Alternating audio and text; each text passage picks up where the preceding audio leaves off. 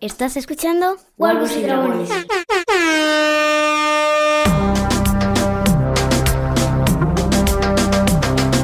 ¿Qué tal? ¿Cómo les va? Les damos la bienvenida a una nueva entrega de Wargos y Dragones, el podcast de Babel Infinito, en el que nos dedicamos a hablar sobre la Casa del Dragón, en este especial que es la previa del episodio número 4, porque ya es tarde para hacer una review del episodio número 3, ya pasó casi, está a punto de estrenarse el cuarto episodio y nosotros recién grabando sobre el tercero porque ha sido una semana muy complicada y sobre todo porque los chinos de mierda no filtraron el capítulo, si lo hubieran filtrado este podcast ya estaría grabado, pero no lo filtraron, lo tuvimos que esperar a su emisión especial y no lo pudimos grabar. ¿Qué tal? ¿Cómo estás, Pau? ¿Te acordás algo del episodio ya? ¿Sabes que mientras dijimos, bueno, vamos a grabar, y yo decía, ay, no me acuerdo ni a mitad del episodio, la puta madre. Este, eh, sí, entre que lo vimos tarde, va tarde en su. Tarde en fecha. Claro. Y con el tema de la semana de la vuelta a clases, eh, se, me se nos complicó un poquitito. Estuvo difícil eh, encontrar el tiempo y el espacio. Sí, yo siempre digo lo, lo mismo, ¿no? Que yo grabo muchos podcasts entre semana y vos sos testigo de eso, pero claro, una cosa es ir y encerrarme solo en un lugar a grabar y que la familia quede eh, haciendo su vida normal eh, para mientras eh, yo hablo boludeces frente a un micrófono. Y otra muy distinta es encerrarnos los dos y que los nenes, la gata y los canarios queden ahí solos y auto, autoabasteciéndose de manera independiente, sobre todo con el eh, en época de clase. Hablando de la gata y está llorando en la puerta para entrar. Viene la gata porque se escuchó que estamos, escuchó que estamos grabando un podcast. Y mm, eh, los canarios no suenan porque los saqué a la mierda. Los saqué del lugar. Los, llevó al salón. No es que los sacó, pobrecitos mis canarios. Vuelven después de la grabación. Bueno, eh, La Casa del Dragón vamos a hablar, sí. No queda otra que hablar del episodio número 3 porque habrá gente que a pesar de que ya se está estrenando el episodio número 4, eh, ya sueño, el sueño de mi vida es que haya gente ahí esperando escuchar este nuestra opinión. Claro, nuestra opinión, a pesar de que ya publicaron todos, por supuesto. Y, esto para llevarle la contra a Plisken también, que siempre dice Leo es el más rápido, escuchen a Leo y lo estaban atacando el otro día. Alguien leyó, en el grupo del Telegram dice, Plisken, vos dijiste que Leo era el más rápido, pero no lo es. Eh, tercer episodio. Pero la culpa es mía porque está acompañado por eso. Tercer episodio, el segundo de su nombre, se llama el capítulo. Y vamos a tener el primer salto temporal. En líneas generales, ¿qué te gustó el episodio? De, ¿qué, ¿Qué te pareció el episodio? Me gustó. Estuvo, estuvo lindo. Estuvo divertido, entretenido. La verdad que hubo un par de escenas que, me gustaron mucho, mucho. Pero... A, mí lo que me gusta de un capítulo así, a mí el capítulo me gustó muchísimo. Me gustó muchísimo. Eh, como siempre con esta serie, no, no hay términos medios, es, increíble. No, no hay términos medios. No, puedo decir un capítulo que no me guste. De esta serie estoy hablando de esta franquicia, ¿no? de, Juego de, Tronos en general.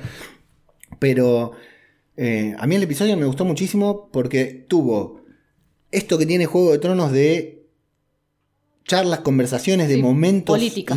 claro, de politiqueo que, te pone la piel de gallina, ¿no? Cuando, con dos personajes, personajes hablando y, que no parece que hubiera un diálogo que, estuviera al pedo, una, una frase que. Sí, como que todo lo que se dice es válido. Todo tiene un peso, todo mm. tiene un sentido para lo que pasó, para lo que va a venir. No, no te puedes distraer un segundo y después te tira empieza y termina con un dragón tirando fuego. Ah, hermoso. Claro, porque, hermoso. porque hay episodios que son todo de politiqueo y están mm. re buenos. Sí, igual esta se ve que aprendieron de la anterior. Esta tiene más, está bien, es la casa del dragón, ¿no? Si no tiene más dragones es para mandarlos a la remierda. Pero tiene más presencia de dragón, más uso de dragón. En, la otra había tres y uno se volvió de hielo y los otros dos este, Sí, y también, bueno, ahora lo vamos a decir en, la review, pero para ver una batalla como la que vimos en el final de este episodio, que fue un episodio número 3, tuvimos que esperar, no sé, 5 o 6 temporadas en Juego de Tronos, porque antes eran, estaba buenísima, eran justas o eran enfrentamientos o eran escaramuzas, pero acá, lo que vimos acá, lo, lo vimos en las últimas temporadas, bueno, no, ponerle que Blackwater no, hubo, hubo, pero así usos, de, uso de dragones así de esta manera fue en la última temporada. Pero yo me refiero no solo al uso del dragón. Acá hay un, choque entre dos ejércitos que no es la batalla de los bastardos, pero tiene mucho de la batalla. En el mm. primer momento en el que se chocan y, se escuchan los huesos de un ejército chocando contra el otro, ¿no? Cuando esos momentos que nos van mostrando que van corriendo, que debe ser tremendo formar parte. Y otra vez me sentía adentro, como si estuviera viendo lo que me pasó en la batalla de los bastardos, cuando Jon, Snow se, se, ahogaba, yo, me asfixiaba, ¿no? Sí, sí. Fue más o menos lo mismo. Bueno, vamos a meternos con el capítulo. El segundo de su nombre se llama, eh, que nos vamos a ir justamente con el benefactor de los cangrejos que está ahí atendiendo de manera muy simpática a un prisionero de guerra que eh, asegura que la casa Velaryon en algún momento vendrá por él. Mira, yo no sé qué tan buen guerrero era, pero por lo charlatán que es, merecido se tiene que lo hayan eh, eh, empalado ahí, porque un pesado no se callaba, ¿viste? Lo estaban matando y seguía. más que nada, lo que hace muy bien acá la serie es tener un personaje que nos esté explicando qué no pasa. Claro, sí, sí, tal cual. No, nos va explicando en voz alta, ¡Ey, Kragas Dahar! Vos ya va a venir el príncipe de Daemon y te va a dar con, todo, vas a pagar por tus cosas. Le, va, va, contando todo lo que está sucediendo por, en vez de decirte un previously claro, anteriormente. Te lo cuenta el, te lo que se está por morir. Bueno, y acá ya tengo mis apuntes. ¿Cuánto tiempo tardamos en ver así, en ver algo así en Game of Thrones? Porque aparece ahí Caraxes con toda su potencia las piernas esas largas que tiene el Pero aparte, Es, eh, claro, el torso es súper largo. Me hace acordar mucho a los dragones de los templos eh, japoneses, ¿viste? Sí, claro. Eh, de, a ese tipo de dragón me hace acordar mucho. Sí, que los demás que hemos visto de, son más dragones de, ciruelo. Claro, sí, totalmente, totalmente. Este me hizo acordar mucho a eso. A, a mí no te puedo decir que es una belleza. Porque hasta parece feo el dragón, pero es maravilloso verlo. Es Aparte cuando, después que lo atacan, ¿no? La escena no sé si la voy a narrar, pero ya, ya lo sabemos todo lo que pasa. Llegan, le aplastan a este, al, gritón, y... Mientras celebra que llegaron. Sí. E igual está bien, eso a mí me gustó porque eh, el tipo tenía la convicción de que iban a venir en algún momento. Lo que no sé si ese tipo podía tener una esperanza de sobre. Me hubiera resultado más realista que el tipo dijera, eh, toma eso sabiendo que él ya está muerto. pero que por lo menos eh, no, van a ganar, ¿no? Que su muerte no, fue en vano. Bueno, pero está genial que justo el dragón caiga arriba de él. Era obvio, yo pensé que se iba a quemar con el dragón, pero no me esperaba que le cayera encima, que pisara justo encima de él. Em, y. El, diseño. Ah, te decía, bueno, cuando lo atacan, cuando empiezan a tirar los flechazos, que Caraxes levanta la, hmm. el ala y lo cubre a, a Daemon. Y cuando. Muy, muy Daenerys. Sí, pero claro, como es un dragón más grande, a los de Daenerys las flechas me parece que les afectaban más. Un poquito más, porque eran más pequeñitos. Porque acá a este, no sé si se van porque a Caraxes le pueda pasar algo por las flechas. Me parece que se van porque Daemon le clavan una flecha. Porque a él es el claro. Y hasta Caraxes parece que la siente. Sí, ¿no? Porque tienen ese Tiene el vínculo, claro, sí, sí, sí, obviamente. Eh, el, no me acuerdo el nombre del dragón de Daenerys. Drogon. Ah, está. Drogon también en, muchas ocasiones sufre porque sufre de Daenerys. en la escena final es más que obvio. Sí, sí, claro. Este, pero, pero sí, se van por, por él y no por el dragón. Bueno, y acá lo que te iba a decir, el momento en que se va, Caraxes, en que se tiene que ir, que tiene que dar cuatro o cinco pasos para, tomar impulso de tan grande que me encanta, me encantó cómo estuvo hecho, que va tomando impulso hasta que, que, vuela, me parece sensacional. Bueno, y esto es, entiendo yo, el inicio, el primer enfrentamiento entre Kragas Dahar y Daemon. Es el, yo entiendo que es cuando comienza la guerra porque ahí eh, el benefactor de los cangrejos no esperaba un dragón. Se lo encuentran de, golpe y empiezan a, rajar. Después tenemos esta elipsis, este salto temporal en que vamos a entender que esta guerra dura tres años. Pero para mí este momento es después de que Corlys en el episodio pasado le diga, che, vamos allá, vamos a los peldaños de piedra y hagamos quilombo. Llegan, arman quilombo, vemos de qué manera va a ser la resistencia y de esa manera ya nos dan una imagen de cómo se prolongó la guerra durante tres años. Ahora, a los dos dijimos algo cuando estábamos viendo la serie. Cuando se fueron, dice, vamos a las cuevas. Hmm. Nosotros dijimos, cagaron. Y todo lo contrario, al final termina siendo una buena resistencia lo que creíamos nosotros. Eh, creíamos Porque se ve que eran muy profundas, no contaba con que fueran tan profundas. Yo pensé que, con que escupían un poquito de fuego dentro de la cueva ya está, pero se ve que no, que son muy grandes. y además, bueno, con los arqueros eh, a su alrededor, ¿no? Tirándole a, a Demon. Bueno. Eh, podemos buscarle mucha vuelta, hay mucha gente buscándole vuelta si es posible que esta guerra hubiera sido así, pero bueno, es como lo dijo Plisken, lo, explicó muy bien en su podcast, en Misión de Dragones, en el especial de Misión de, Audaces de La Casa del Dragón, que la guerra de guerrillas es muy difícil cuando por más que un ejército tenga todos los, los elementos y una, una resistencia ¿no? en, un lugar, es como en 300 que se pelean ahí con ese, en, ese espacio. espacio chiquito que no importaba que los otros fueran un millón, 300 personas le podían hacer frente. Bueno. Pero aparte, al de los cangrejos también le sigue llegando gente y está en desventaja. Se le sigue sumando compatriotas para la lucha. No, me cierra del todo, no le quiero buscar mucho la vuelta porque se le ven los hilos, no sé por dónde, porque afuera está el ejército esperando, no sé, cuando salen de la... O sea, esto es... es muy, ¿Cómo siguen impidiendo el paso de los barcos? Si afuera está el ejército. Los cagan quemando. Claro, pero... Si te lo mostraron. Sí, sí, sí, después lo vamos a ver. Bueno, eh, no importa, la guerra... Barco, no submarino. La guerra dura, se prolonga durante tres años y nos vamos justamente al palacio para encontrarnos tres años después, para sorpresa de, todos, en un banquete en el que vemos al Viserys y a su hijo varón de dos años y a Alicent ya embarazado otra vez. Sí, sí, no hay que perder la oportunidad. Tres años pasaron, eh, un año, un año no, nueve meses de embarazo más o menos, ¿no? Y el mm. tiempo, y los dos años de, los dos añitos que tiene el pequeño Aegon, que es el nombre que le pusieron, el segundo de su nombre, en honor al el título, mientras los hermanitos Hightower, Otto y su hermano, el, regente de, la ciudad, que no me acuerdo cómo se llama ahora, Antigua, eh, están planificando el futuro del pequeño príncipe y por consiguiente de su propia familia. Y acá vemos, bueno, que el Hightower eh, más viejo es tan hijo de puta como Otto. Sí, tan mierda como Otto le dice, papi, eh, dale porque... De hecho, le dice, su infancia terminó. Sí. Dos años está cumpliendo, ¿no? Su infancia terminó y mm, que después del torneo, después del torneo no, después de la cacería a la que se van a meter en homenaje al niño, Viserys debería declarar a su único hijo como sucesor. Otto dice que el rey no lo tiene tan claro y eh, este Hightower, su hermano mayor, le dice, bueno, va siendo hora que hagas tu trabajo. Hagas tu trabajo, ¿no? como si no lo hubiese hecho, ¿no? A lo largo de toda la temporada. Ahí vamos a ver a un Lannister, que por ahí tardamos en reconocer que es un Lannister, pero tenía el león por todos lados, que interrumpe la celebración para decirle a Viserys lo que está sucediendo en los peldaños de piedra con mucha preocupación. Evidentemente eh, es el, consejero de guerra o lo que fuera. Mm. que eh, ocupa el lugar de Corlys, que Corlys renunció, ¿no? Eh, y el rey, lo único que le preocupa es saber a dónde está Rhaenyra Mientras este muchacho que se llama Tyland Lannister lo persigue por todos lados diciéndole que los mercenarios están desertando, los mercenarios que, combaten para el ejército de Daemon están desertando, que Daemon está perdiendo autoridad, ya está siendo cuestionado y que la eficacia de los dragones en esa batalla es limitada, no sirven demasiado. Alicent todo casi todo el episodio está observando, casi todo el episodio está haciendo caritas Otto no se pierde una tampoco, interviene para decir que esa guerra la iniciaron sin consentimiento del rey y que ahora su investidura se vería afectada si él se metiera en esta guerra ahora porque la están perdiendo.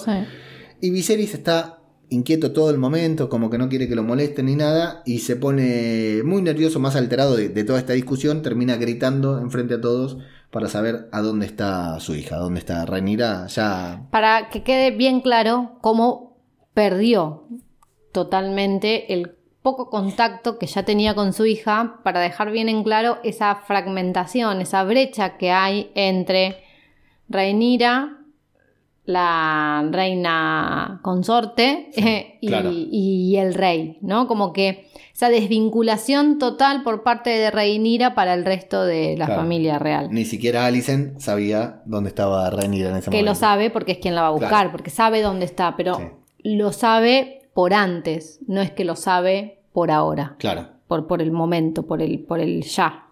Bueno, ¿dónde estaba? En el arciano con un juglar haciéndole cantar una y otra vez la misma canción, Dato. Acá te voy a dar un dato ganador que hasta ahora no escuché en ningún otro podcast. La canción que está cantando el, el juglar, que repite una y otra vez, empieza muy parecida a Brother Louis de Modern Talking.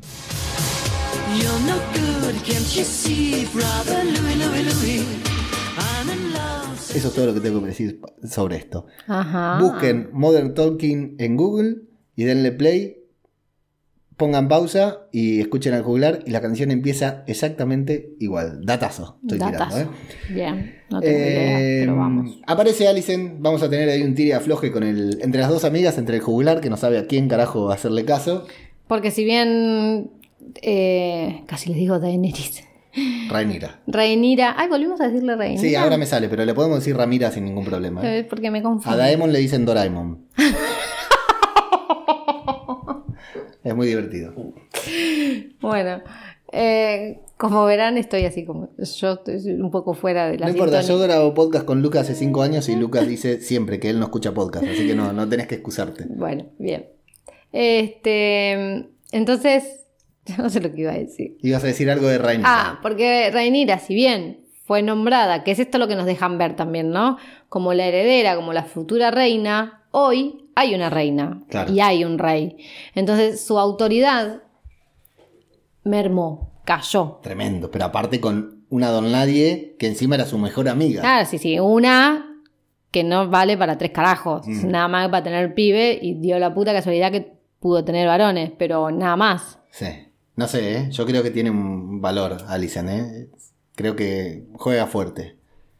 Alicent va a terminar siendo peor que el padre, pero bueno, no, No sé. ¿eh? tal vez no, tal vez no. Yo no, no lo tengo del todo claro. No lo tengo del todo claro, sí. pero juega fuerte, eso es lo que te digo. No es, no es una cualquiera.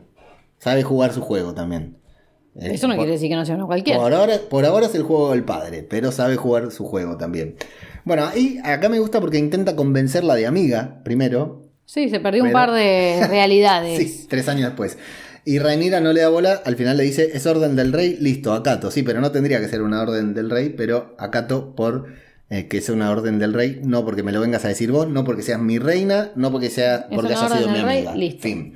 Eh, esa amistad se terminó. Y en el camino, Viserys y Alicent van a intentar convencer a Rhaenyra de tener hijos alguna vez, ¿no? De que, de que es muy lindo tener hijos, de que es muy cómodo bajar- sí. viajar en carreta. Estando cuando embarazada de nueve meses Sí. es hermoso parir sin ningún tipo de anestesia, sin ningún tipo de... No, no, De divino. hecho, Alicent le dice, mira que está todo bien con ser madre cuando la madre de Rhaenyra murió Dando a luz. dando a luz. ¿no? Claro, sí. Hola. Sí. Se siguen perdiendo cosas. no sé si es que tiene- le hicieron una lobotomía en el momento a esta chica o qué, pero bueno. Bueno, acá yo te voy a decir que esta chica que hace de Rhaenyra me parece que está increíble en el papel. Me- cada Sí, cada vez me gusta bien, más. Acá bien. cuando le dice, eh, bueno, no, porque son tus obligaciones. Uh, sí, como si no me lo hubiera recordado siempre. ¿Qué dijiste? Y después se lo repite en Sí, la cara. Tiene, tiene, tiene un muy buen carácter, le chupa un huevo. Sí. Este, su poder mermó, su poder eh, de reflejado, ¿no? O sea, su poder eh,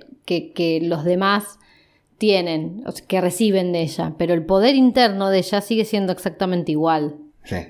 Sí, si sí, bien a lo largo del capítulo muestran como que ella se empieza a sentir como débil porque siente que el padre, o sea, siente que el padre va a hacer lo que los Hightower quieren que haga, pero el padre no lo hace, pero ella siente que, que, que sí, que Siente va que a ya lo hizo, siente que ya lo hizo. Claro, que, lo está haciendo porque como que la quiere vender como futura madre y no como futura reina. Claro. Van a llegar al campamento donde se va a llevar adelante la cacería. Viserys es recibido con una falsa ovación, como esta que siempre reciben a, a los reyes. Mm. Eh, larga vida a Aegon el Conquistador, el segundo de su nombre. Larga vida al rey Ah. Crystal. El Hightower es el que más, el Hightower grande es el que más ímpetu le pone, ¿viste? El que más quiere levantar a la gente ahí.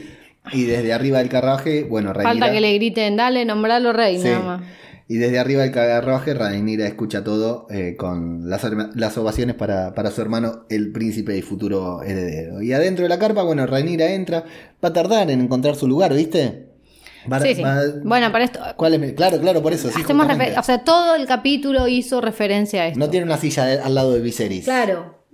O sí, pero ella no la quiere tomar, Mm. porque no es esa la silla que ella quiere. Ujú. No ese es el lugar que tiene ganas de.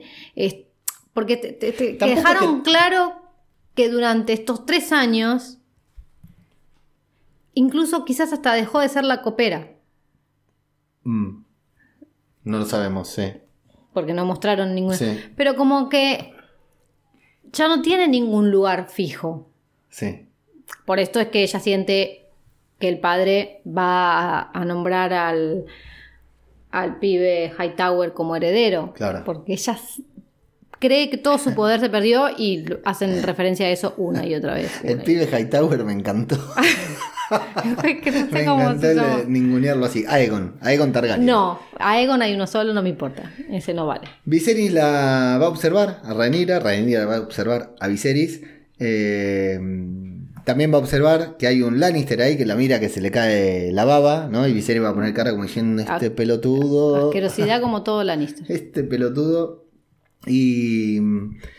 Y bueno, vamos a mirar esta, esta, este cruce de miradas entre Lannister y Viserys que vamos a entender después. Eh, varias mujeres y un rengo se sientan a hablar sobre el secuestro de Lady Joanna, secuestrada en los peldaños de piedra, que nos preguntamos quién será Lady Joanna. Seguro que es alguien de los libros, pero bueno, no, no, nada, no vamos a llegar hasta ahí. Aquí este muchacho, eh, el rengo, que nos vamos a detener en él porque entra. Porque quieren que nos detengamos. Alicent parece que no. le- le- mirar, eh, la mira a la señora, pero es como si mirara a, cámara y dijera: Este es Larry Strong, el hijo menor del consejero de, de- de los edictos, del consejero de las leyes. Y una, hay varias mujeres ahí, una de ellas es eh, Lannister también.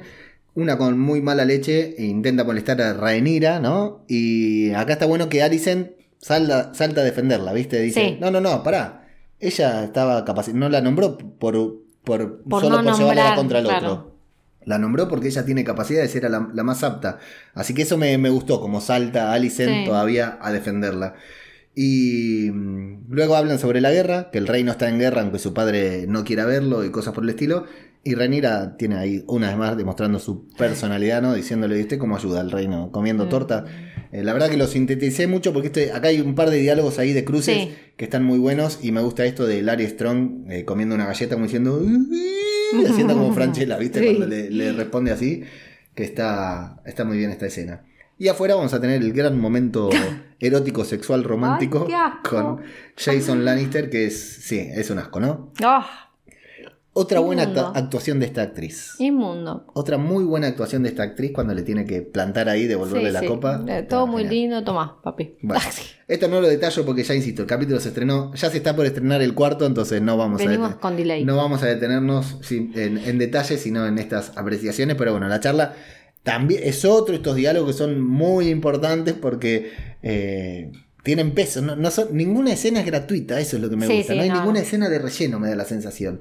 Bueno, adentro entra Ranira, adentro entra justamente Ranira y lo empieza a increpar ahí con una discusión entre ambos, entre Ranira y Viserys. Como si estuvieran solos. Totalmente, Les totalmente. chupa un huevo todo. Está uno más loco que el otro. A los gritos totales hablando de esto de, eh, de que se tiene que casar, de que de una u otra manera, bueno, de, de que esto soy para vos, pero nada más algo para venderme. Para fortalecer tu, tu, tu propio legado. El otro que le dice que le están llegando cartas de todos lados Ah, eso que que cumplió. le no sé proponen, qué. claro, de cumplió la mayoría de edad, 17. Le llegan propuestas. que lo parió. Le llegan propuestas de todos lados y que bueno, en algún momento lo tienen que cortar. Alicent está observando todo, insisto, observa Sí. todo muy atenta. Acá me parece brutal la intervención de Otto, que con mucha altura no le dice bajen la voz, no dice nada, se mete a hablar del ciervo blanco, que es un gran presagio, por el día del nombre del príncipe, sí. etcétera. Él aprovecha igual todo, Claro. toda conversación para llevar agua a su propio molino. Es tan desagradable Ay, Otto sí. Hightower, está tan bien interpretado por este actor que hasta esa intervención que es buena te molesta. Sí, sí, sí, sí, totalmente. Porque alguien a mí tenía me que- molesta su presencia. Alguien tenía que pararlos, alguien tenía que decirles que dejen de gritar. Porque esto iba Claro. de Guatemala en Guatepeor. Y me gusta Viserys que dice, ok, pero te tenés que casar. Se quiere quedar con la última palabra. Pero te tenés que casar igual, le dice. Y bueno, al final vemos que Ranira desaparece, ¿no? Cuando Sí. estaban distraídos. Sale como una mecha, se monta un caballo, se va seguida por, de cerca por Kristen Cole, gran personaje con muy pocos Sí. minutitos, gran personaje, que después de una breve persecución logra detener el caballo, nos da la sensación a ambos, no sé si es así, de que si no la detenía se caían al Sí, sí, agua. Eh, seguían no sé si el caballo no frenaba, pero bueno, o por ahí la tiraba ella. si el caballo frenaba porque Claro. no se iba a tirar al agua, eh, la que caía de cabeza era ella. Igual. Con mucho respeto, con mucha ubicación, le dice, ¿qué pasó princesa? Sí. La princesa le dice, mi papá quiere que me case con Jason Lannister y Kristen le va a decir, ¿querés que lo mate? Listo, rompió. Me encantó. Genial. Amé ese Un personaje. Sabemos cómo va a terminar la situación, pero amé esa situación de- del chabón diciéndole, ¿lo mato? Claro, Lo y mato. Rhaenyra le podía decir que sí, pero sabe que no le puede decir que sí, entonces fue genial, fue Sí, genial. sí, sí, sí. Perfecta representación de relación y de personalidad de este, de este hombre para romper la burbuja, ¿no? El ensimismamiento que tenía ella, que era muy difícil salir. No le hace un chiste, no le hace un comentario desubicado. Sí, sí, no, no, genial. Genial. Bueno, se van a quedar ahí a, a pastar, se van a quedar pastando. Ella va a intentar convencerlo de que. De, él va a intentar convencerla de, volver. pero no va a haber caso. Eh, van a caminar, van a hablar sobre la libertad o no libertad de cada uno de ellos. Ella dice que él tiene suerte de, de poder decidir sobre su vida. Él le dice cualquiera que yo conozco cambiaría tu lugar. Porque no lo conocen. Lo que conocen. Lo que, le- le- Sí, sí, las conversaciones entre plebeyos y. Exacto. Pero otro gran comentario que dice, mira, no dudes nunca de tu poder porque vos tuviste el poder de cambiar mi vida. Claro. Ese era tu poder. A mí me cambiaste la vida. No hay uno, no, no hay un col que haya tenido un cargo más alto que yo. Dicen, estás cambiando Un mi legado, claro, para siempre. La historia de mi familia para Por siempre. esto creo que todo el capítulo habla sobre el poder, pero sobre el poder que cada uno percibe de sí mismo, sobre el poder que eh, puede hacer ver a los demás, porque también Daegon pasa por eso, ¿no? Daemon. Daegon. ¿Y qué dije? Daegon. Hiciste una mezcla entre tío y sobrino. Ah. También tiene Sí, esa situación, sí. ¿no? De, de ante ver la posibilidad de, de la pérdida de su propio poder exteriorizado, es que Chabón derrapa. Sí. Para bien, para él, ¿no? Pero bueno. Sí, sí, sí. Entonces, todo, todo el capítulo trata sobre esto, sobre el poder. Sobre el poder que tiene cada uno propio y el que creen que tienen hacia el afuera, ¿no? Sí. Esto de que también el, el Otto se la piensa que la tiene re clara y, y que logra a, a todo lo que quiere, porque lo de la hija le salió re bien, pero acá como que Chabón se encuentra como que el poder se le Se fue al carajo. las puertas. Claro. Sí. Bueno, hemos tenido momentos asquerosos en Juego de Tronos, los tendremos también en la Casa de Dragón, pero ninguno puede superar a la cata de caca que hace Viserys Ah. cuando le dicen, encontramos un ciervo, le dan un pedazo de caca y Viserys, para olerla, se saca el guante. Sí. Ya tenías un guante puesto, amigo. ¿Qué necesidad? Olela de la mano del otro. Pero aparte, vení papi, te estás haciendo el gran cazador, te la pasaste chupando en una carpa mientras todos los demás boludos persiguen al no, ciervo blanco sí. por todos lados. Sí. Bueno, eh, otro vuelve a destacar porque es un pesado. Che, qué importante. Esto es un buen presagio para el príncipe. Justo en su cumpleaños, un venado blanco, que un ciervo blanco, que es la. Bueno, buenísimo. Ah, y acá le dicen también que. Cuando, esto, esto lo escuché en algún podcast de los que escuché esta semana, muy bueno. Eh, que el dragón, antes de los dragones, el ciervo era el rey. Sí. Cuando llegaron los dragones, a la mierda el ciervo blanco, ¿no? Eh, y el que mata a los Targaryen, el que extingue a los Targaryen, es eh, Baratheon, que es un ciervo. Es un ciervo, O sea, los buenísimo. es buenísimo ciervos. esa, que, que el dragón extinguió al, Mm. al venado y que el venado extingue al. El ciervo extingue a los dragones. Eh, Viserys eh, está en soledad, bebiendo como si no. Qué lugar también, ¿no? Te sientan ahí a, a chupar solo, todos cagándose de risa y él está ahí chupando solo. Está observando a su hijo, que es un rubito muy lindo, que siempre lo vamos a ver desde lejos. Jason Lannister le da una lanza forjada en honor al príncipe Aegon para que Viserys pueda darle el golpe de gracia al venado blanco. Ya lo dijeron en todos los podcasts, pero lo tenemos que repetir acá, que es una lanza mopa. Sí. Y bueno, Viserys eh, agradece, medio hinchado las pelotas también por la lanza. Sí, sí, ¿no? ya está, ya. Porque parece que Viserys es muy pelotudo, pero como que empieza a captar las indirectas. Sí, pero yo creo que esa conversación ya la habían tenido en algún punto, el tema de proponerse, porque por eso lo muestran a... No, no. Lo que lo tiene hinchado las pelotas, porque lo de la lanza eh, viene a colación de. Sí, como si fuera la dote. No, bueno, perdón, yo estoy re- relacionando la charla El de. Le- de Lannister. No. Decí lo que estás pensando. Bueno, déjame. Yo estoy relacionando la charla que tiene Lannister con Viserys por la lanza, por el nombramiento del hijo del pibito Hightower como rey heredero.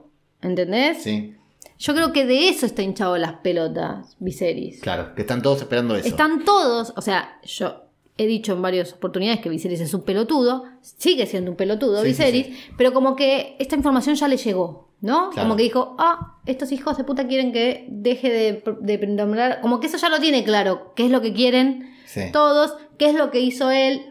Y después, por suerte, nos deja claro que quiere sostener esa idea. Pero me parece que lo que le hincha las pelotas no es a Lannister hablando del matrimonio con Rhaenyra, sino a Lannister insistiendo otro más a la lista que, se suma de insistiendo de que el pibe tiene que ser nombrado el rey heredero. Acá es brutal porque Rhaenyra, si algo aprendimos en estos tres episodios, es que es un tibio. ¿no? Es un de la Rúa, podríamos. Viserys. Es un de la Rúa en Argentina, ¿no?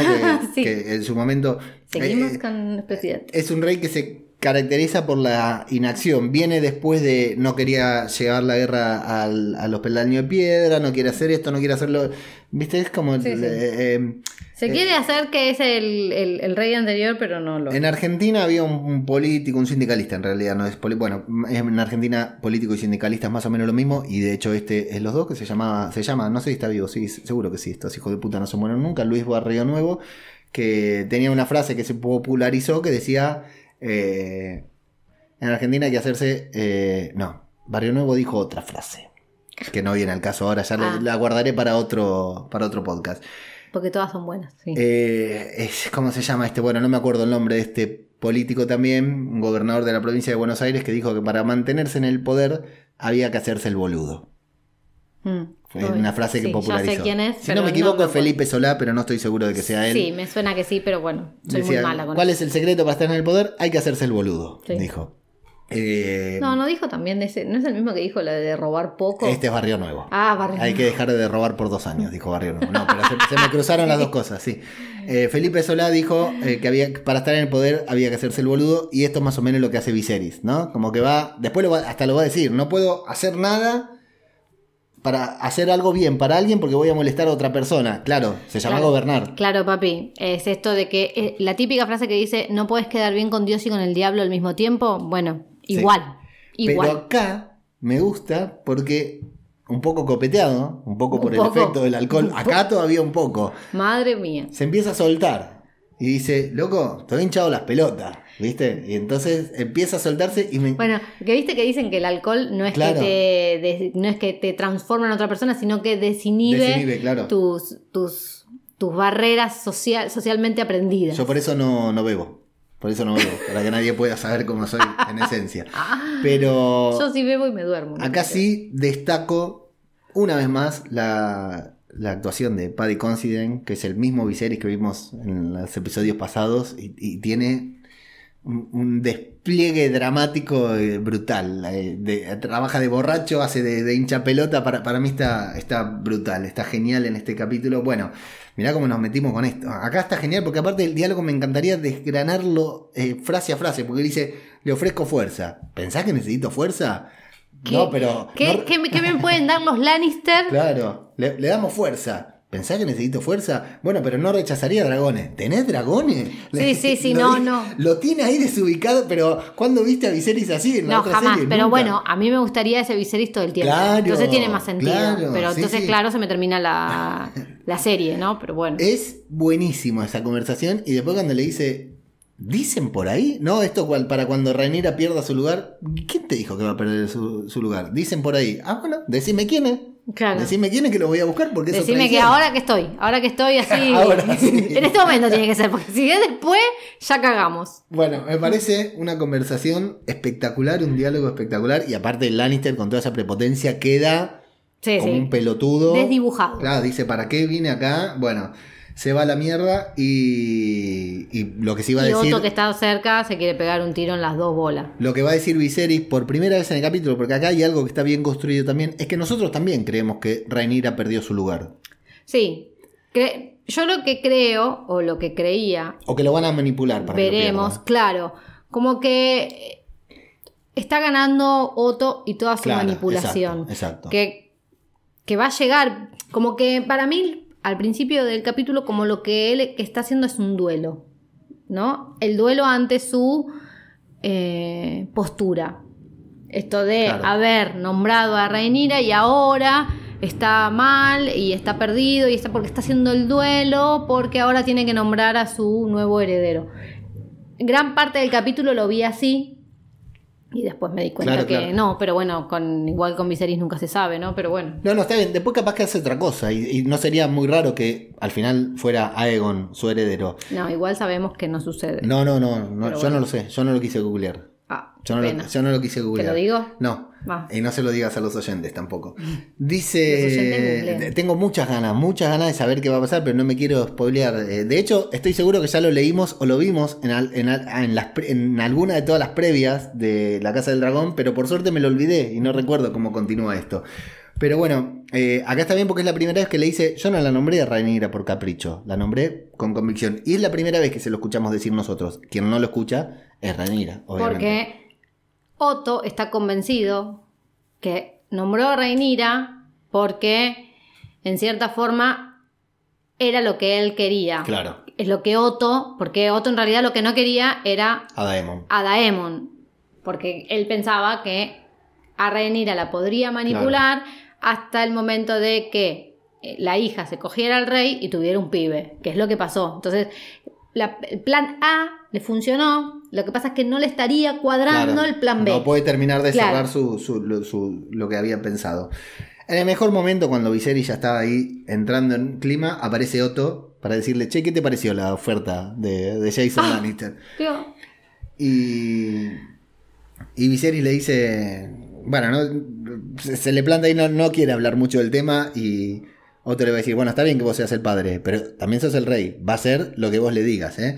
Y se va... eh, muy buen pensamiento, muy, muy buena la diferencia de pensamiento porque Viserys le va a decir, yo lo único que quiero es que sea feliz. Ay, no, amé. Viserys es un pelotudo. Pero amé esta postura de él, de, de- de padre, de Sí. padre contenedor, de padre amoroso, de.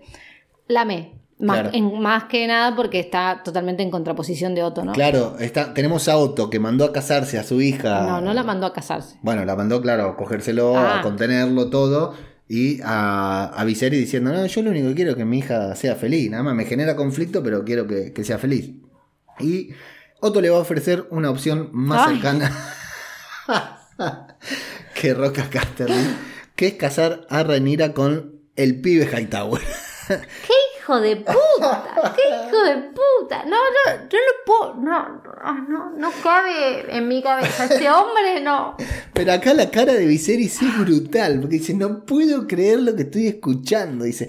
Y hasta hace una carcajada Viserys, porque dice, ¿qué me está diciendo este No, mamerto? no, no, dice. no. O sea, yo no sé si necesita más indicios de que Otto no puede seguir siendo la mano. No sé si no lo ve, no lo quiere ver. O sea, yo no lo entiendo. Pero hasta a él le pareció una pelotudez. El gran problema es que el plan, si no viniera de la mano de Otto, siendo Targaryen, es un horror. Es pero un son horror. Targaryen, se casan entre ellos. Sí. Eh, Pero acá la línea es muy directa. Ok, pero el plan como plan, dice, se casan. El plan como plan funciona por todos lados, porque se casan. A mí me gusta más el otro. Tu hija sigue. Pará, pará, pero no llegamos a los dos. Se casan. Tu hija sigue siendo la heredera. Mi hijo, vos no lo sabes. También, mi nieto, dice Hightower, también va a ser el her- heredero y al ser hombre va a Será ser. quien eh, gobierne, quien gobierne, ante claro. los demás. Se terminan todas las peticiones de los demás. Rhaenyra está en paz, Daemon está afuera. O sea, el plan cierra por todos lados. Sí, a Es él le cierra Claro, por a él todos le cierra lados. por todos lados. Pero es un plan maestro, maestro. Bueno, eh, la mano, la mano no, el rey se va a enojar, le va a decir, loco, vine a cazar, no me hinchen las pelotas. Y Otto dice, ok, muy educado.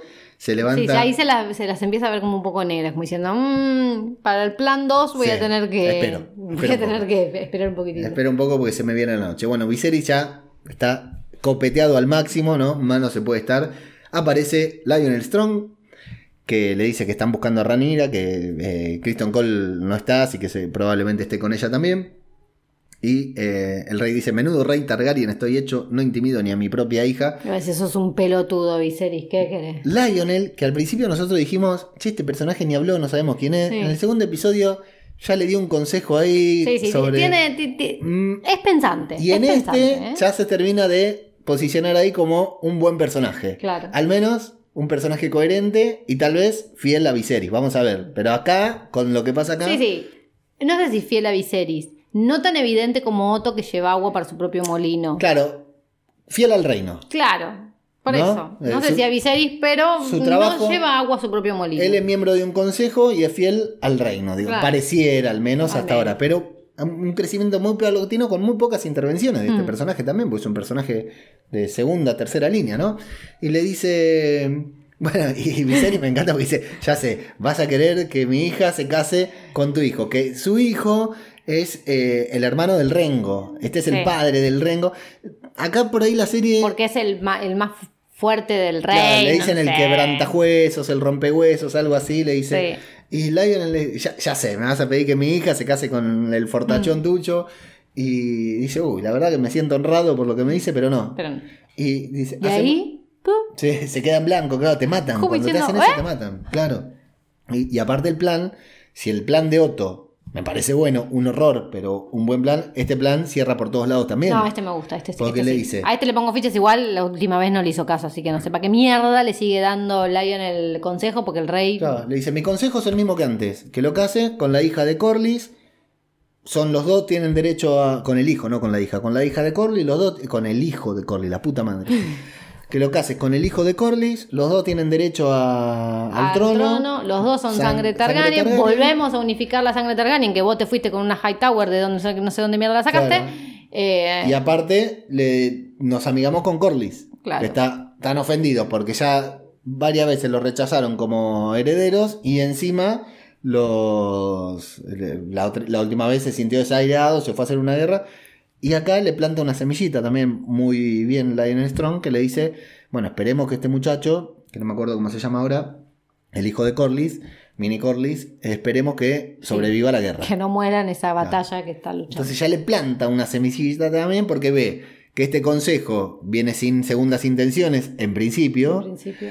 que es un consejo que puede ser muy útil para el reino, para su familia, para su propia hija, y que, eh, pero que en definitiva va a depender de una decisión de él también que va a ser con la guerra al final. No dice nada, pero le pone una mano en el hombro ahí cuando se levanta medio empedado también para apoyarse, pero le pone una mano como diciendo buen consejo amigo. Eh, y bueno, nos vamos a ir a una de las fogatas del, del episodio, en la que está Criston ya sin armadura, hablando con la princesa, rogándole por favor de volver al reino. Al campamento. Y le pregunta si el reino la va a aceptar como reina. Criston le va a decir, no le va a quedar otra, opción que aceptarte, no te preocupes. Hay ruido, aparece un jabalí que terminan matando entre Criston y Sí. Rhaenyra, ¿no?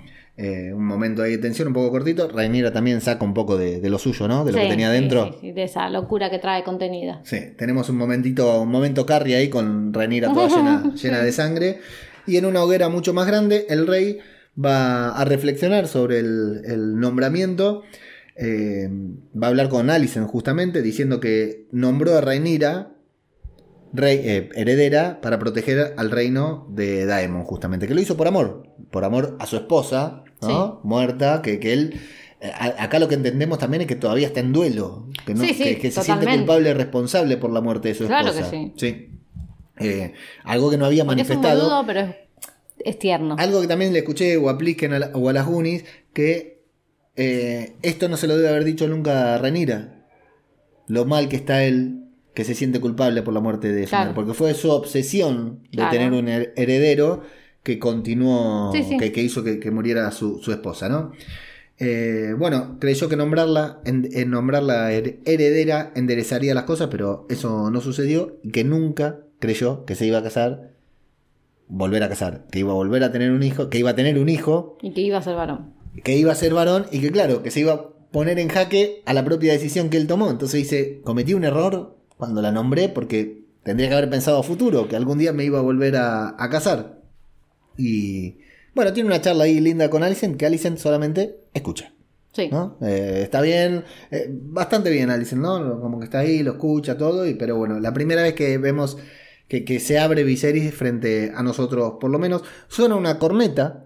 Sí. Cuando están ahí, que yo pensé que se iban a casar, pero al otro día era de noche y después de día cuando Sí. van. Así que no sé si era la Era- corneta para irse a dormir. La corneta a las 12. Viserys llega al bosque en donde tienen un ciervo que no es blanco, es marrón. Bueno, no conseguimos el blanco, te trajimos Te el marrón. este. Ahí el que lo está sosteniendo es justamente Lionel Strong, el quebrantahuesos, el rompehuesos, no sé.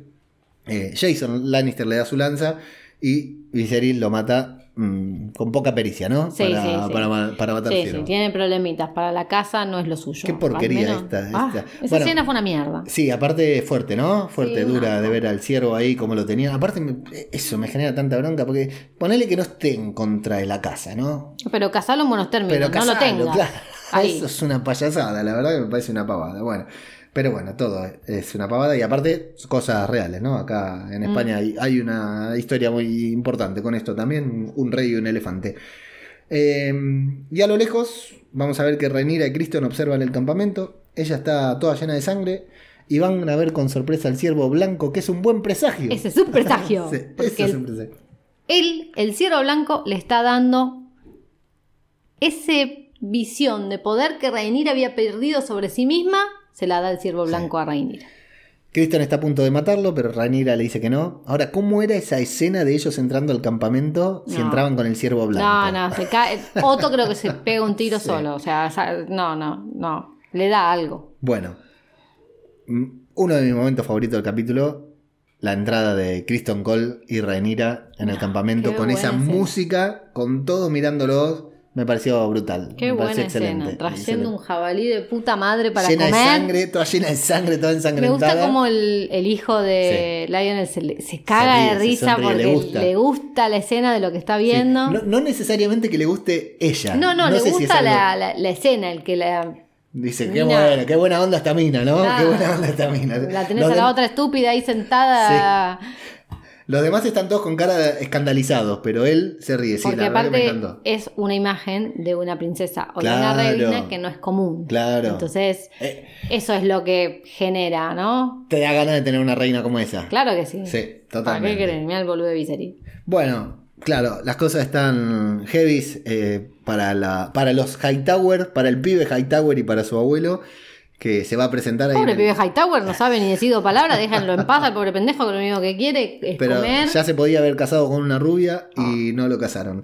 Se va a presentar en el cuarto de Alicent, que casi no se puede sentar, viste que está todo, tiene una hemorroide, pobrecita de- del parto, está sentada de costado, hecha mierda. ¿Qué parto? No puede. Del parto no, del embarazo. No se puede Sí. sentar de la panza, no de las hemorroides. Para. Bueno, y va, obviamente, a preguntarle cómo estás, hijita, y para meterle. Hacerse, hacerse el gran padre, va. Sí, a llenarle la cabeza una vez más, a decirle, mami, A tenemos, ver. tenemos un plan. A ver si te activas.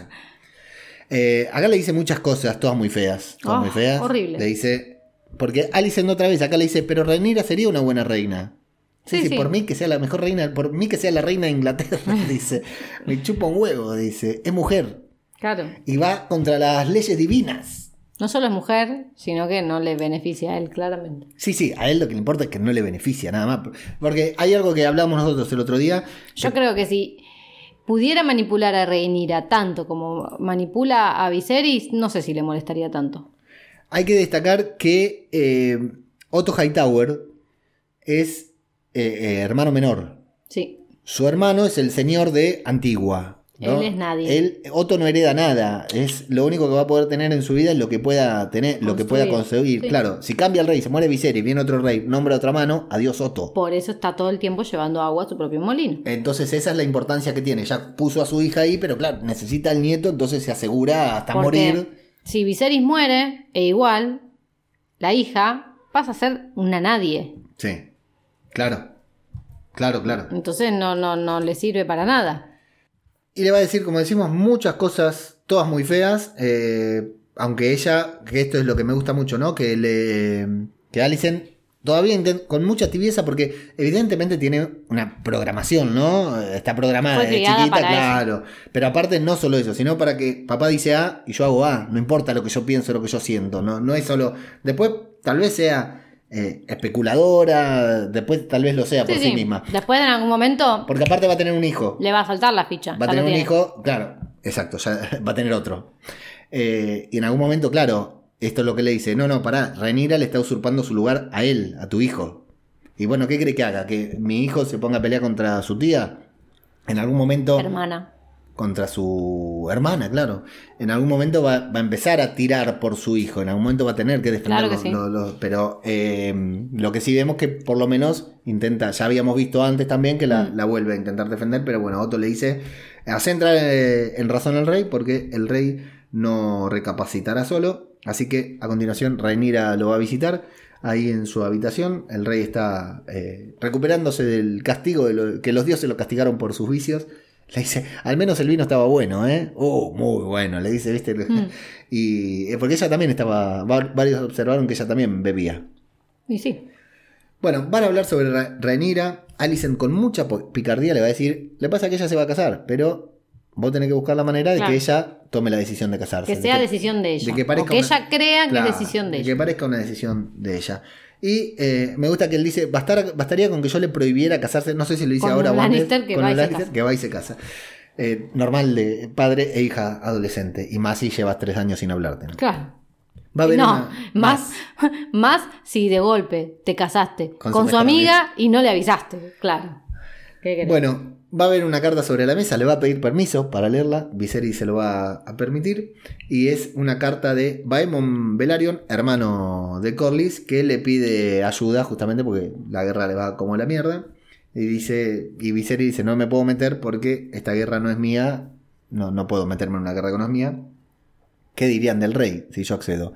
Y dirían que eh, cuidas que querés a tu hermano, que ayudas a tu gente, que sos digno porque su hermano. Ella ve como el lado positivo, o sea, como lo bueno. Está bien también, ¿eh? Sí, sí, como el Y aparte le dice, y después le dice algo muy importante. ¿Qué beneficia más al reino? Claro. ¿Que gane Kragazahar o que vos termines accediendo a la voluntad de estos dos rebeldes? Bueno, eh, lo, deja, lo deja pensando ahí en eso. Tiene más soltura para manejarlo a Viserys que Otto. Tiene más. Bueno, sí, me parece normal. Es la esposa. Debería pasar. Y aparte, vemos que Viserys es boludo, pero es bueno. Sí. Si está con ella es porque realmente se sintió bien. No importa si lo manipularon. Eh, se, casó con ella porque quiso. Sí, sí, sí, porque se la vendieron. Claro, pero se podía casar con la Velaryon, con la chiquita. Se casó con la que quiso, lo que le va a decir Ranira ahora. Porque nos vamos al consejo que el rey justo está ordenando que le entreguen algo en mano a Daemon. Mala, mala decisión, mala indicación. No, no hacía falta que se lo hubiera dado a lo lejos, por lo menos. ¿no? o se lo hubiera dado y salir corriendo. Claro, no quedarse a esperar una respuesta, mínimamente, Daemon. Le va a contar a Rhaenyra que va a enviar barcos a los peldaños de piedra, aunque Daemon no haya pedido ayuda, porque Daemon preferiría morir antes que pedirle ayuda, dice Viserys. Y van a hablar sobre las cosas. Le va, a preguntar qué opina sobre enviar ayuda a Daemon. Rhaenyra le dice, mi decisión nunca es importante. mi opinión no es importante. Y ahí va a haber un gran momento entre padre e hija, eh, que Viserys se abre también ahora con ella, ¿no? Le pide disculpas por intentar desposarla de esta manera. A ella ya le llama la atención. Mm. Acá hay un juego de miradas que me parece, pero genial. Lo miro las dos veces que vi el episodio, no una cuando lo vimos y la segunda para hacer el, resumen. Me, quedo mirando las miradas de ella que me parecen brutales. Ella actúa muy bien con, la mirada. Y le va a preguntar, le dice, bueno, eh, le pide disculpas por, intentar desposarla y después em, ella le va a decir que está molesta porque él intenta reemplazarla, porque ya no le sirve. Y Viserys se va a quedar como diciendo, ¿de qué me habla esta piba? Mm. ¿No? O sea, se, va a extrañar. Le dice, no. Sí, porque se le fue la borrachera, entonces se le va la lucidez. Claro, no, pero aparte, es como que Viserys ni siquiera había calculado que su hija podía pensar que él la estaba por reemplazar. Y ella lo estaba, al igual que el resto del reino, lo estaba dando precho. Pero claro, como nunca dijo, tranquila que nació acá, hace dos años que nació el pibe, le dijo, tranquila que este pibe no te va a respaldar. Porque tal vez no lo tenía claro, no lo dijo. En el momento en que sintió que todos le empezaron a decir, tal vez por orgullo o tal vez mm. por amor, él se dio cuenta de que no la iba a reemplazar. Tal vez no lo tenía claro, de hecho lo dice en la hoguera junto a Alicent. Pero ella le dice, si todo el mundo sabe que me vas a reemplazar. Y a él le va a decir, no, pero yo no, no, tenía pensado reemplazarte. Va a hablar de, de, del matrimonio por conveniencia que tuvo él también, ¿no? Alentando a, a a casarse. Y le dice que aunque fue un matrimonio por conveniencia, a él le sirvió. Él se enamoró de su madre, lo convirtió en un al hombre. tiempo pudo vivirlo bien. Y le dice, no, y, no voy a vivir para siempre y necesito que veas feliz. Y acá hay un gran, gran comentario también que dice, y necesito un hombre para ser feliz. Claro. Necesitas una familia. Y ahí se teletransportaron al 2022. Sí, eh, fue un, buen comentario. ¿eh? Dice, pero yo tenía una familia, le dice Ranira, por su madre, obviamente. Él la Claro. Y le dice, y si vos te hubieras casado por interés ahora, te hubieras casado con la piba, la piba Velaryon. Claro. Y te casaste con la que te gustaba más. Y encima era mi amiga. Entonces él dice, bueno, sí, buen punto, tenés razón, pero igual te tenés que casar.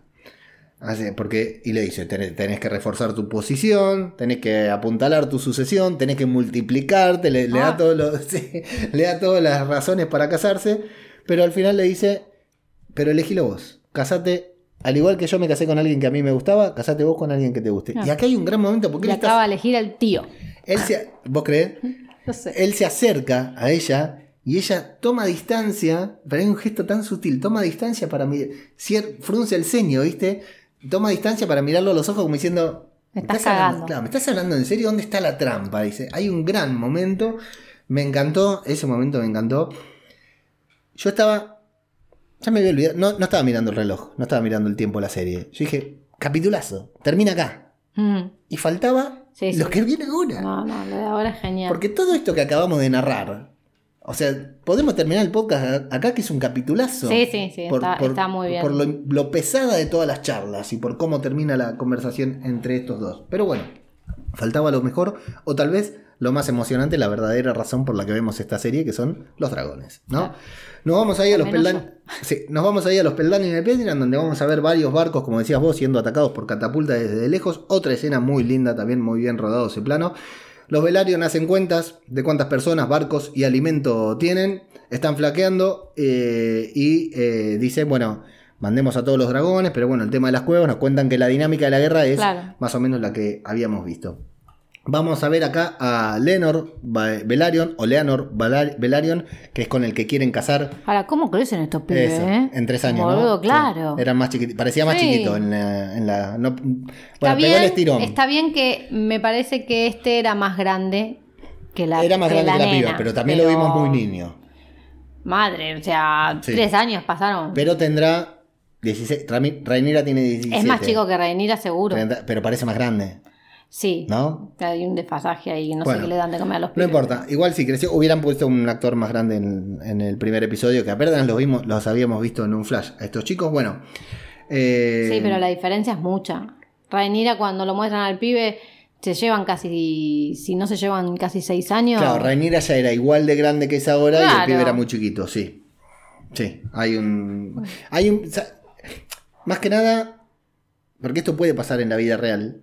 De un pibe que en tres años te crece mucho y no lo reconoces. De hecho, acá cuando ustedes vinieron a España de vacaciones y volvieron, Luca, nuestro hijo, nos habla de Lucas, un amigo que dice que es una persona distinta, Sí, ¿no? sí, a, a veces pasa, pero televisivamente no funciona bien, porque al Mm. espectador lo confunde como decíamos, bueno, como vamos a decir a continuación. Eh, acá, Leonor, justamente vamos a ver que tiene un plan que es eh, mandar una, una ofrenda de, de carne, dice, ¿no? Mandar una, Una hacerle una trampa, claro, hacerle una trampa al benefactor de los cangrejos, mandar a alguien, esperar a que salgan y atacarlos, una cosa así. Pero ¿quién se va a ofrecer como carnada? Bueno, no saben. Y previamente a esto, el hermano de Corley se quiere ahí poner un poco loco, ¿no? Sí. Diciendo, ¿por qué estamos haciendo esto? ¿Qué sé yo? Y Corley le va a poner los puntos y le va a decir, pará, no, no te acepto el motín para nada.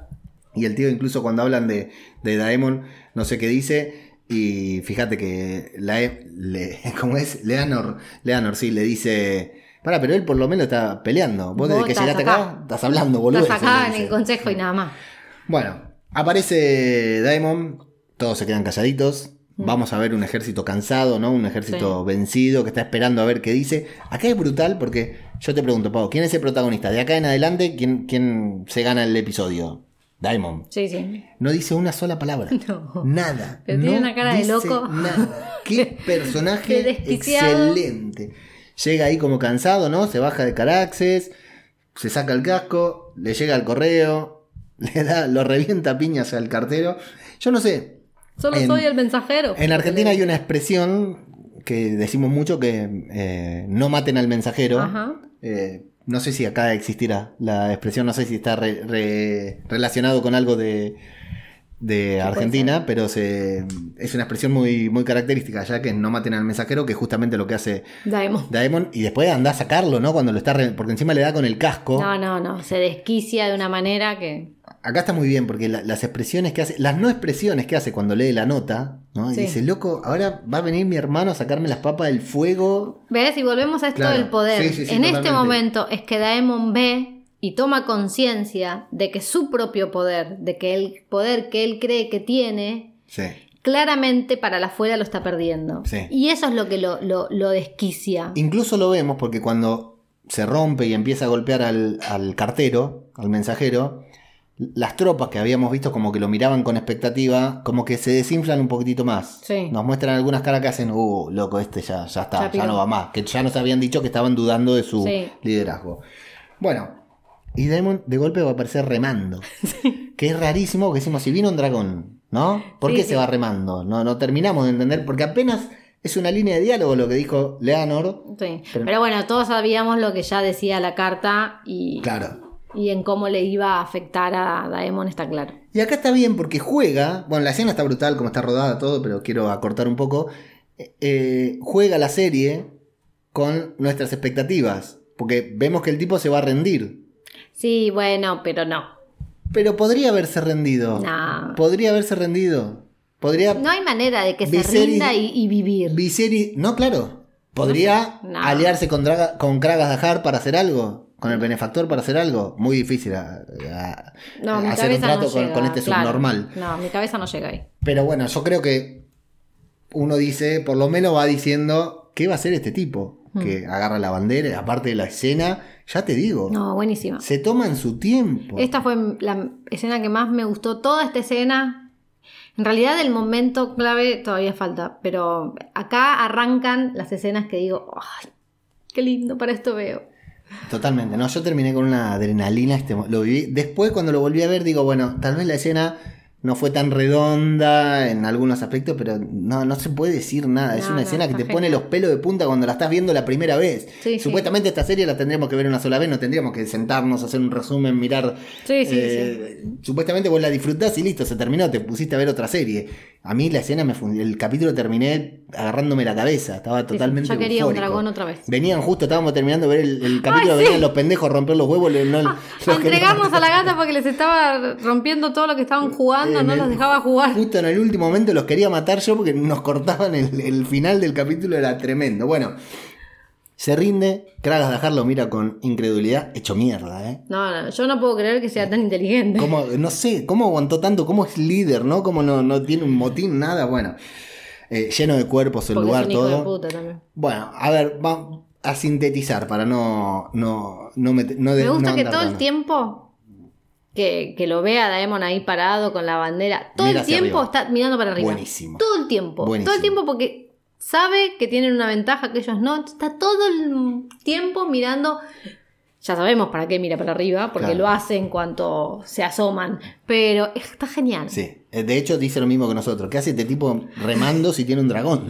¿Por qué viene ¿No? remando? Claro, sí, sí, eh, eh, todo el tiempo mirando hacia arriba y va mandando a su gente. Me gustan los movimientos de cabeza que hace, ¿viste? Para Me encanta, o sea, cómo la gente lo entiende. Sí. Mira que tiene que hacer un gesto, ¿eh? ¿Cómo entiende cuál es la tropa que tiene que salir? ¿Quién tiene que moverse? ¿Hacia dónde? ¿Por qué? Es, la verdad, me sorprende. O sea, Viserys que puede hablar, se hace entender tampoco este con dos cabezazos te llevó un ejército adelante. Bueno, tiene tropas a su alrededor, lo están apuntando con flechas, entrega su espada, le quitan su espada, hasta que, bueno, llega, Hasta que recupera su espada. llega el momento en que tiene que, que combatir. La escena es tremendamente exagerada, Sí, porque tenemos bueno. a uno contra todo, pero está muy bien hecha, porque aparte el tipo no es, insisto, bueno, no, no insisto porque lo dije en otro podcast que grabamos recién, no es John Wick, que va eh, impecable, viste, que no se Sí, despeina. sí, sí, sí. Eh, o sea, por ahí se impulsa y se cae para adelante, cae arriba de uno y lo mata con la espada y No, ese no, mismo está súper súper bien coreografiada la escena.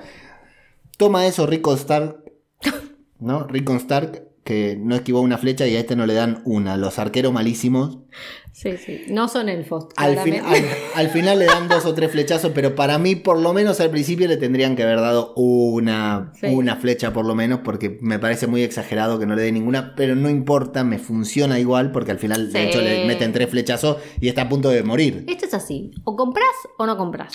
Punto. Sí, sí, pero aparte no lo hicieron infalible. O no, sea, no, porque está bastante chomeada termina también. Viserys había dicho, puede. Eh, Daemon preferiría morir antes que yo lo ayude. Tal y cual. el tipo fue y dijo, bueno, lo hace- hacemos el plan de. Hacemos esto ya, porque Ah. si no, claro. se lleva toda la gloria el otro. Hacemos el plan de Velaryon y si muero, muero. Me chupa un huevo porque Ah. total ya morí, no importa. Y bueno, y también de dónde aparece el ejército. Sí. Bueno. No tiene sentido, pero, no importa. Si compras, compras. Claro, En el momento, eso lo pensás después. En el momento que aparece, decís, ¡vamos, vamos! Te pones a gritar de, la emoción, no importa nada. Bueno, esos dos minutitos de batalla que hay me parecen brutales. El negro Corley con esa lanza, con esa masa aplastando cabezas, es brutal. Y hay un momento que me da mucha bronca no haber sacado el podcast primero porque lo dijo Plisken. Plisken, te quiero mucho, un beso. Y aparte me, me encanta que pensemos lo mismo. A mí me encantó ver a Leonor arriba del dragón y gritando. Esa, esa, esa es, es, mi escena preferida del capítulo. Esa. Porque puntualmente esa. Le ves la cara de felicidad al flaco. No sé, como un nene con un juguete nuevo, ¿viste? Totalmente. Esa cara de los niños en Navidad Sí. Es él. No, me, es lo que haríamos nosotros arriba de un claro. ¡Uh, ¡Vamos! Esa, escena es la escena. Sí, sí, sí, sí. A mí también me encantó ese momento. Me encantó ese momento. Bueno, no es como, bueno, un dragón. Y aparte, otra cosa que yo te lo dije cuando la estábamos viendo. Daenerys decía Dracaris. Rhaenyra el otro día también dijo Dracaris. Este iba volando con el dragón y decía ¡Dracaris! Sí, sí, iba gritando, ¿viste? Como uno haría. ¿Cómo hacen para hablar bajito arriba de un dragón? Totalmente diferente. Un Dracaris totalmente eh, antagónico al de Daenira y al, de Daenerys. Daenerys y Rhaenyra. Daenerys y Rhaenyra terrible. Iba con mucha euforia normal, digamos, porque aparte está ganando la batalla y aparte hace un tira como un lujito, ¿no? Porque no tira fuego, sino que va y hace que el dragón agarre a uno, lo tira. bueno, acá hubo un poquitito de, polémica que nosotros ni nos metimos esa ni, ni lo pensamos cuando estábamos viendo el episodio, porque es cierto, la serie nunca contó que Leanor también es jinete de dragón. No. Siempre se habló de jinetes en plural. Sí, sí, sí. Se habló de, que, había, muchos dragones, de que había muchos jinetes, pero claro, si sacas cuenta, estamos en las casas, estamos viendo una de casa de dragones y todos los Targaryen tienen que tener su propio dragón. Claro, la, madre de Leanor, la esposa del Corlys, tiene su dragón y por consiguiente Leanor tiene su dragón y la que se iba a casar con Viserys también tiene su, su dragón. Pero bueno, es cierto que la serie nunca lo contó, nunca lo dijo. Hmm. Si vos le das play a la serie, te pones a pensar y no, pero sí dijeron en varias oportunidades que cada vez que está por nacer un Targaryen, debajo de la cuna debe haber un huevo de dragón. Claro, nunca dicen si es Targaryen por padre o por madre, que por lo general suele ser lo mismo. En este caso no, pero bueno. Y, pero de hecho, yo estaba tan metido en la escena que ni pensé, ni, ni, me puse a plantear si habían contado o no contado. Ya di por hecho que estaba arriba de un dragón y listo, ya está. Pero bueno, gran momento de Leanor. Por eso, con lo poquito que lo vimos a Leanor, Sí, yo, yo apuesto, ¿eh? Yo apuesto ahí. Esa pareja, me gusta, esa pareja me gusta. no creo que se dé, pero me gusta. Por supuesto que Kristen Cole parece el hombre perfecto para Ranira, pero no se va a casar con un plebeyo. No, pero eso no puede, no quiere decir que no se lo coja, pero. No, no, no, está bien, estamos hablando de casar. Estamos hablando de casar. Pero bueno. Eh, y. Bueno, el ejército aparece en último momento. Y Daemon ahí un poquitito golpeado. Ve que Kragas de Hart se mete en una cueva otra vez y dice otra vez a la cueva, no papi. Y acá me encantó esto, de que de hecho yo cuando sale con el medio cuerpo de Kragas de, Kragas de Hart, te dije, ¿ya lo mató? Porque... Es que era lógico, porque así tan hecho mierda como lo ves. era, era lógico que no, no había manera de que le hiciera frente a Daemon. ¿Cuál era el problema? El problema era que no lo podían agarrar. claro, o sea, pero era obvio que una vez que lo agarraran, listo, quedaba una papita. Sí, sí, totalmente. Y yo insisto que sale, ¿no? Sale con las. Van colgando las tripas. Bueno, es brutal. La escena es brutal, está buenísima. Aparte cortado en diagonal, ¿viste? Sí, sí, cortado en diagonal. Le dio un sablazo ahí. Sí, eh, claro, te hace ver exactamente. Pau acaba de hacer el movimiento con el brazo y te lo hace ver. Te imaginas cómo fue ese momento en Caraga bajar diciendo no, no, no, no, no. Y este cortándolo igual. Sí, sí, Pero, seamos honestos, Kragadahar no le ofreció ni un minuto de resistencia a Daemon. Es que era obvio. Y Daemon agarró y se llenó todo de sangre la cara para que parezca, porque se para ahí como si hubiera dado una batalla terrible. Es que le salpicó cuando, hizo así en el movimiento con la espada, le salpicó. Cuando entra a la cueva lo cagaron a flechazos, se peleó contra 10, está limpito. Cuando sale de la cueva está todo lastimado como si el, benefactor de los cangrejos le hubiera podido dar resistencia. Para la foto fue. Sí, sí. Fue para que lo vean ahí sudado y todo. Bueno. Nada más que para hacer la comparativa con Rhaenerys y el total, Sí, total. Bueno, y Corley va a ver ahí un cruce de mirada como diciendo, ganamos viejo, ganamos papi y no necesitamos del rey. Así que bueno. El rey se va a querer cortar la pelota. la flota que viene. Sí, decirle que, vuelva, pa. No sabés cuánto tarda la flota en llegar y llegan para la batalla y no hay nada, tremendo. Llega y está hasta la playa limpia. Bueno, yo sin duda, ya te digo, capitulazo, Sí. momentazos, tanto los políticos, los de diálogo, y le pone la frutilla. Ya el capítulo era perfecto Sí. sin esta batalla. Con esta batalla para mí me volvió loco, ya te darás cuenta por cómo lo estoy narrando, desesperado, que en apenas unas horitas los chinos nos filtran el quinto el cuarto episodio. Esperemos. Esperemos. Esperemos. Algunos comentarios, algunos no, todos, pero decimos algunos para que parezca que tenemos más. Que tenemos en Evox, Jorge Martínez Román dice: Se me puso la piel chinita de ver el tráiler y ya quiero que llegue. Para, que estoy leyendo? Estoy leyendo el episodio. ¿Eh? estoy leyendo un comentario de hace. Uh, de 2019. Bien. Le mando un abrazo grande a Jorge Martínez Román, que sigue escuchando Wargos y Dragones, sigue escuchando los podcasts de Babel Infinito desde 2019. Doy fe. Ahora sí. Eh, MHO o Mo dice: Hola, qué gusto escucharlos de nuevo. Ya estamos enganchados de nuevo. Un abrazo grande, de nuevo, Mila.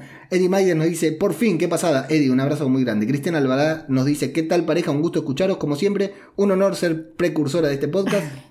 La serie sigue genial, me encanta el enfrentamiento entre Ramira y su tío Plisken Misterios. Dice, ahora sí, un abrazo pelotudo mío, qué gusto escucharte siempre porque Plisken nos escucha pero después de grabar. Yo por lo general también, pero en este episodio como tuve que escuchar los podcasts igual porque no me los iba a perder y no habíamos podido grabar, ya vine con la Inception de todo. Vele González del podcast Un Memento y Volvemos dice, bueno, Plisken Misterio de Misión de Audaces, Misión de Dragones ahora. Pasada porque el fin de semana en este podcast estuvo con Silvia Guni de, haciendo la, la review, así que estuvo muy bueno. Y Garrapato que ahora está en Argentina. Eh, mucha suerte, Garrapato, en Argentina. Pasada de programa, dice Vele, y de Seriasa. Ya escuché también tu podcast del primer capítulo. Un placeraco tremendo escuchar a mi querido Leo y a su señora Pau. Mirá cómo sabe. Cómo te- lo hacen muy ameno, me lo pasé muy bien escuchándolos. Gracias. Yo también me he animado a hacer podcast sobre la Casa del Dragón en el Mocking Pod con Doc. Ya estoy suscrito al suyo, le sigo escuchando. Enhorabuena y un abrazo grande. Soy genial. Y si no me equivoco, en este último programa estuvo también Adrián Speedy Duarte Aguilar, eh, el mexicano menos querido por la gente de Marvel, que ahora está hablando ahí también en Mocking Pod con Doc y con Vele. Tony Migales dice: Mis días es pareja. A Girl nos dice: Grandiosa Pau, qué bien me lo pasé escuchándole. Si tuviera tiempo, haría un listado de las expresiones argentinas que estoy aprendiendo. Samu de Botchfell Podcast dice: Leo, os acabo de descubrir y lo primero que oigo es spam de mi podcast. Muchísimas gracias. Eh, gracias a vos, Samu, por el apoyo de siempre. Eh, eh, bueno, ya os recomendé, pero vuelvo a hacer énfasis de que Samu es el primer podcast. Antes de hacer el podcast, eh, hizo una investigación y vio que no había ningún podcast friki en valenciano. Él hace el primer podcast en valenciano hablando de las cositas que nos gustan a todos. Y hasta está bueno para que se entiende, ¿eh? cuesta a mí que no entiendo el gallego, el valenciano me cuesta un poco más, pero he escuchado algunos programas de Samu, no todos, Samu voy a reconocer, pero se entiende un poco. Y Plisken el otro día dijo que lo escuchó y se cagó de risa también escuchándolos hablar en valenciano de, de Orville, que no siquiera sabía qué serie era. Así que genial. Un abrazo grande, Samu. Y Cristina Albalá cierra diciendo: Genial programa como siempre. El gran tercer capítulo: Batalla, Dragones, Jabalíes y Juego de Tronos. Vaya como ha crecido el niño Velaryon. Sí, totalmente. Tanto que ¿eh? se lo quieren en- enganchar a la tía, a la hermana. pegó un estirón de golpe. Bueno, muchísimas gracias a todos. Gracias, Pau, por sumarte en esta maratón. Hoy hicimos dos podcasts en uno porque teníamos este atrasado. Esperemos la semana pasada, la semana que viene, llegar más rápido. Sí, tener Y, mejores horas. y si no llegamos más rápido, igual llegamos. En algún momento eh, se publica. Así que atentos al feed. Pau, nos escuchamos la próxima, que tal vez sea dentro de muy poco. Dale, sí. Muchas gracias a todos y hasta la próxima.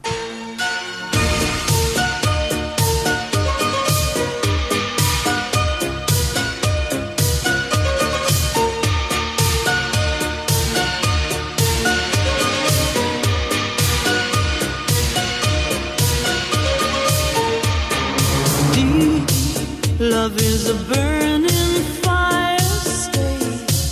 Cause then the flames grow higher, babe. Don't let him steal your heart. It's easy, easy. Girl, this game can't last forever. Why? We cannot live together. Try. Don't let him take your love You're no good, can't you see, brother Louie, Louie, Louie? I'm in love, set her free. Oh, she's only looking to me. Only love breaks a heart, brother Louie, Louie, Louie. Only love's paradise. Oh, she's only looking to me. Brother Louie, Louie, Louie, oh, she's only looking to me.